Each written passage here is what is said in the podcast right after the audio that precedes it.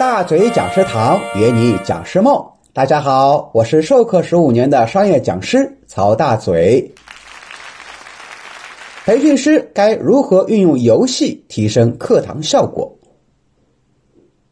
游戏呢是需要学员们共同参与的，通过肢体动作的体验以及小团队的协作来完成一些任务，所产生的收获呢都是自己的，而且很难忘记。这叫做体验式教学法。体验式教学呢是有个说法的。假设你从小就会骑自行车，而且骑得非常好，可以双拖把，但自从工作了以后啊，可能再也没有骑过自行车。突然有一天你需要骑共享单车，请问你会骑还是不会骑？答案是肯定的，会骑。为什么呢？因为这是你用肢体去体验、去记忆的。进入到的是你的潜意识里面，也就是从方法变成了你的习惯，习惯呢就是潜意识的行为。还有比如说学游泳、学开车等等，都属于体验式记忆法。所以，作为一名优秀的职业培训师，你得学会用体验式教学法，就是让大家通过游戏去完成任务，去总结经验和收获。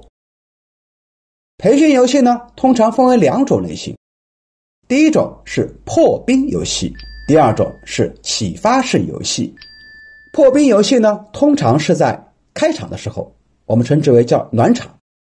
通过游戏，不仅让学员自己放松下来，还能让学员之间产生一个比较好的交流。因为有些场合里面啊，学员之间他们也是陌生的，也需要破冰。那么最常用的破冰暖身游戏呢，就是分组之后的对抗游戏。比如，我们设定好一个队名，分好小组，然后呢，可以让他们啊做一个风采展示，进行一个团队之间的竞赛，看看哪个小组的这种组队呀更具有风采。这个游戏最早起源于拓展培训，这些年呢也慢慢引入到了内训里面，特别是一些。激励类的啊，新员工培训用的比较多，比如说给保险公司、金融团队、直销团队啊，还有那些微商团队做培训的时候呢，就比较适用。但经过多年的发展，这样的开场方式啊啊，有很多企业用皮掉了，慢慢的有一些麻痹了，反而觉得是浪费时间。比如说大嘴老师呢，就基本不用了。那么我一般用什么游戏来开场、来暖场呢？